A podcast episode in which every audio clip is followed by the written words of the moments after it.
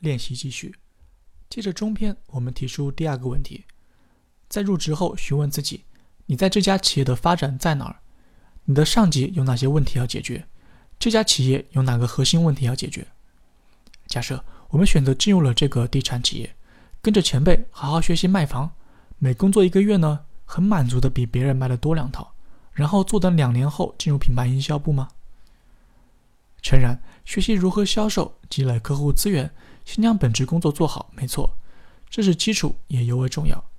但与此同时呢，如果没有规划性的只关注了这一点，那么你往前迈进的脚步也可能会因此受到限制。我们根据这位应届生的发展需要，有两个策略：一、解决上级的困难。单凭加快楼盘的销售、销售额达标，这是短期的表象诉求，你也很难凭借一己之力表现得十分突出。那么，如何让你的价值最大化呢？首先，成为销冠，进而将你如何分辨客户的类别。找准客户的痛点，哪些有效的销售话术、客情维护体系总结成型，在和领导沟通之后传授给同事们，带动团队的整体业绩。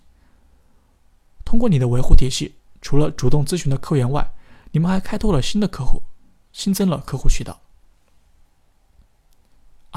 也是解决上级困难，通过上级的审批，将你的市场营销专业的知识转化到销售过程之中，例如。所有你接触的客户，在你们交流完毕之后，都会在微信上收到一封来自你的 H5 邀请函。你设计的 H5 页面中隐含了销售流程。第一页呢是小区的整体包装价值阐述。第二页呢，什么样的客户适合什么样的户型。第三页呢，你们邀请的人有机会成为首批的社群价值。第四页呢，通过邀请函咨询购买的优惠政策。以至于你接触的客户很很愿意，也很方便将它作为一个话题和身边的朋友交流，这样通过一个点来撬动一个小市场。假设我们选择进入了另一家互联网旅游平台企业，是每天电销地推联络上下游合作商，并登记好信息就够了吗？然后和其他五十名同事一样，做点坐等一年后的转岗，转岗之后的工作内容又是什么呢？在什么都不都不清楚的情况下，你觉得还有可能吗？